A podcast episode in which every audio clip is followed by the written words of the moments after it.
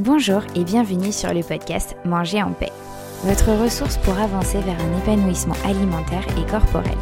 Je suis Charlène Béraud, diététicienne nutritionniste et hypnopraticienne. Je suis ici pour vous aider à retrouver une relation sereine avec votre alimentation et bienveillante avec votre assiette. Chaque semaine, je vous partage mon expérience, mes outils et mes conseils avec douceur et bonne humeur pour enfin vous réconcilier avec votre corps et votre assiette. C'est parti pour l'épisode du jour.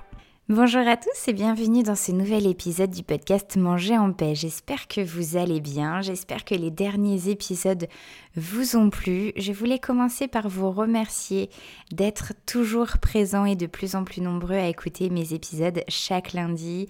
Cela me fait toujours très plaisir et d'ailleurs pour me soutenir, n'hésitez pas à partager mon podcast et n'hésitez pas également à, me laisser un gentil commentaire sur Apple Podcast en notant avec 5 étoiles. Voilà, ça c'était ma petite parenthèse pour commencer. Aujourd'hui, je voulais qu'on fasse un point sur les régimes. Le but de cet épisode est vraiment de vous donner pas mal d'informations, des stats, vous allez voir en, partie aussi, pour vraiment vous faire continuer plutôt à vous faire prendre conscience du méfait des régimes. Et je vais commencer par euh, vous rapporter les informations du rapport de l'ANSES de 2010.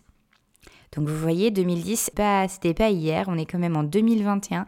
Et pourtant déjà, le bilan 2010 de l'ANSES, il a publié du coup un rapport sur, à l'époque, les 15 régimes les plus fréquents, les plus utilisés. Donc forcément, dans les plus connus, on a eu du camp, Cohen, Montignac, Wet Watcher, le citron détox, la soupe au chaud. Donc, qu'est-ce qui en est ressorti? C'est que par rapport à ces régimes, 80% des personnes ayant suivi ces régimes ont repris le, leur poids, et souvent plus après un an.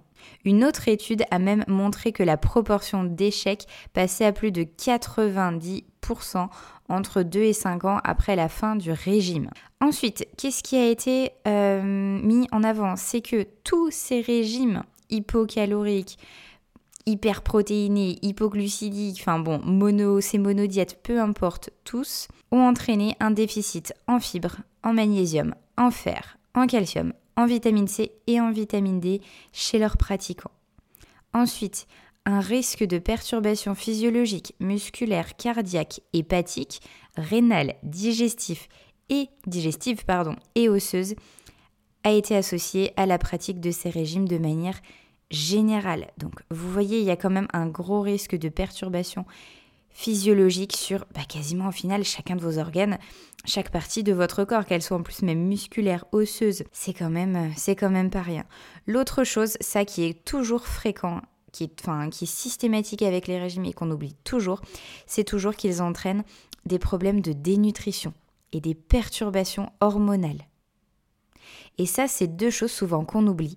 Mais sachez-le, quand vous vous mettez au régime, généralement, vous êtes toujours en dénutrition, vous êtes dénutri, ce qui explique toutes les carences et bien sûr toutes ces perturbations physiologiques. Ensuite, si on voulait en rajouter une couche en plus des effets physiologiques, les conséquences néfastes de ces régimes, c'est la restriction cognitive qui va la restriction cognitive, c'est vraiment le fait bah voilà, de se restreindre mentalement sur je ne mange pas ça, je m'interdis ça, etc. Et en fait, tout ça, ça entraîne toujours une baisse de l'estime de soi. Ça favorise la dépression et ça favorise énormément les troubles du comportement alimentaire.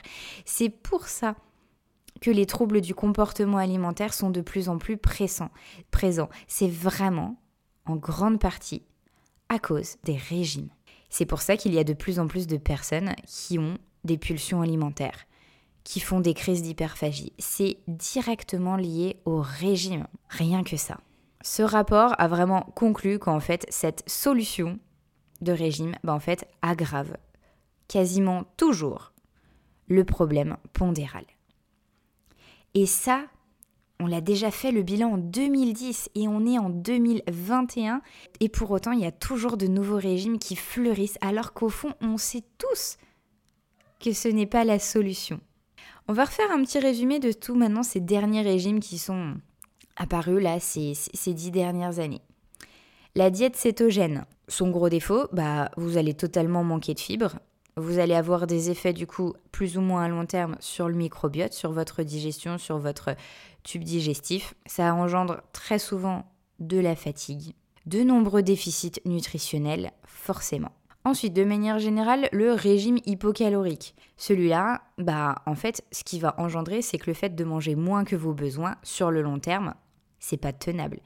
Et du coup, d'une part, vous allez avoir des déficits au niveau santé, et puis vous avez de nouveau beaucoup de risques de favoriser l'apparition de troubles du comportement alimentaire et bien évidemment la reprise de poids parce que ces régimes hypocaloriques, ils sont généralement bah, sans goût, c'est tout à l'eau, on bannit les matières grasses, on bannit les féculents, enfin voilà, il y a énormément de restrictions cognitives qui se, qui se créent et qui est totalement inintéressante sur le long terme et ce qui favorise même la reprise de poids. Le régime paléo, il est un peu moins à la mode, mais enfin en tout cas moi j'en entends moins parler, mais en même temps pendant un moment il, était très présent. Ses inconvénients, bah, d'une part c'est hyper monotone, socialement c'est hyper compliqué. Vous avez de nouveau forcément des déficits nutritionnels, ça va favoriser forcément des carences et bien évidemment de très très très très très grandes chances de reprise de poids après l'arrêt du régime. Le jeûne intermittent, celui-ci j'en ai déjà un tout petit peu parlé. Le jeûne intermittent, n'oubliez pas que c'est plutôt un mode de vie. Donc forcément dès que vous l'arrêtez, bah, vous allez reprendre le poids perdu et ce n'est pas du tout systématique d'une part qu'il y ait du poids en moins parce que ce n'est pas le but de ce régime à la base. Socialement, ça peut être aussi compliqué et ça ne convient pas du tout à tout le monde. Personnellement, pas manger le matin, pas manger le soir, jamais de la vie je pourrais. Physiologiquement, mon corps euh, il n'est pas du tout adapté à ce régime. Je le sais, donc je sais que par exemple chez moi, si j'essaierais, ça favoriserait l'apparition de troubles du comportement alimentaire. C'est clair et net parce que je serais en restriction. Et aussi, ça peut engendrer aussi très souvent des nombreux déficits dans tous les minéraux, calcium, zinc, magnésium, potassium, à cause de justement la, mauvaise, enfin la différence de répartition de repas sur la journée. Souvent, ça engendre de nombreux déficits. Donc, encore une fois, ce n'est pas intéressant. Voilà, encore une fois, de manière générale, pour une grande partie de la population, ce régime non plus ne sera pas intéressant. Pour une petite partie, il peut l'être, mais vraiment adopté comme un nouveau mode de vie. Pas comme un régime à faire pendant deux mois. Vous reprendrez forcément le poids perdu. Pour conclure, vous voyez bien que, à plus ou moins long terme, aucun régime ne donne de résultat. Et ça, c'est de nouveau important pour moi à vous le rappeler aujourd'hui. Tous les régimes font perdre du poids à court terme. Tous les régimes marchent à court terme, oui. Mais sur le long terme, c'est totalement différent. Et là, vous avez très très très très peu de chance à long terme de garder le poids perdu. Et si déjà vous ne reprenez pas plus que le poids perdu, ce serait déjà pas mal. Alors peut-être essayer de vraiment en finir avec ces régimes, avec ces solutions miracles à court terme qui au final empirent à long terme. Choisir une méthode plus douce, choisir de vous rendre par la diététique, par l'alimentation, la vie plus facile et pas plus compliquée. Et ça, c'est mon rôle, c'est le vrai rôle du diététicien. Manger doit rester un plaisir, c'est essentiel. Le but, de mon métier pour moi, c'est vous reconnecter à votre corps, à vos sensations alimentaires, c'est augmenter votre estime de vous-même, votre confiance en vous et non l'inverse. C'est vous libérer de cette emprise, de ce rapport parfois trop conflictuel avec la nourriture qui n'a pas à être.